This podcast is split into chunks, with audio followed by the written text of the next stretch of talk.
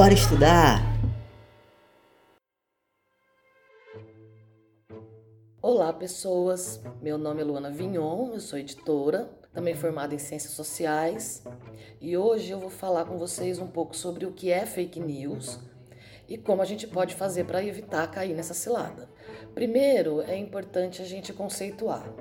As fake news são notícias falsas que são produzidas por pessoas que se fazem passar por jornalistas ou especialistas em algum assunto. Muitos sites e páginas nas redes sociais, como o Facebook, se auto-intitulam imprensa e eles dizem produzir conteúdo jornalístico, mas na verdade nada mais são do que páginas falsas e muitas vezes elas são sustentadas por partidos políticos que utilizam dessa prática desleal para atingir seus adversários. Mas nem sempre a disseminação desse tipo de notícia tem fundo político. Também é comum comum a gente encontrar boatos que foram criados apenas para gerar confusão e induzir as pessoas ao erro, por pura diversão. É uma ideia de jirico, na verdade. Né?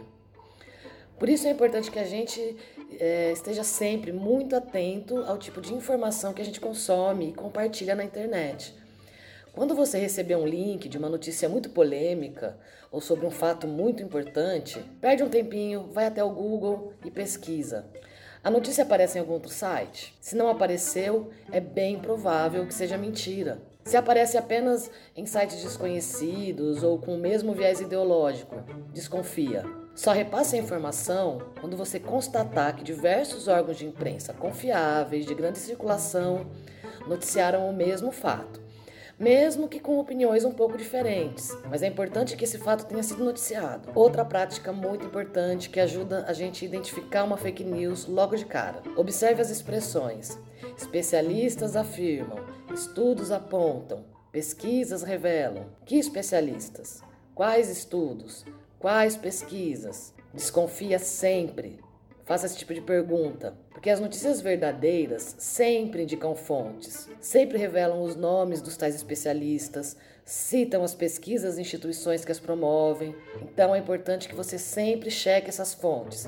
Nunca repasse uma informação sem ter certeza da sua veracidade. É, para dar um exemplo, quando você vai contar uma história e você diz: Ah, um amigo meu me falou. Hum, a gente não vai acreditar muito. Agora, quando é verdade o que você está dizendo, você vai falar quem disse, em que condições disse, qual o contexto daquilo, para você provar para quem você está contando aquela história que ela é verdadeira. Se você omite essas fontes, se você não diz quem contou, onde foi, como foi, provavelmente você está mentindo, né?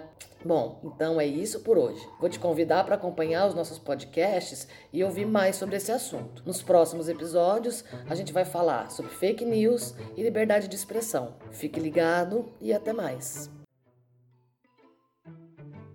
Você acabou de ouvir? Bora estudar! Esse e outros podcasts você encontra em eurecadigital.app.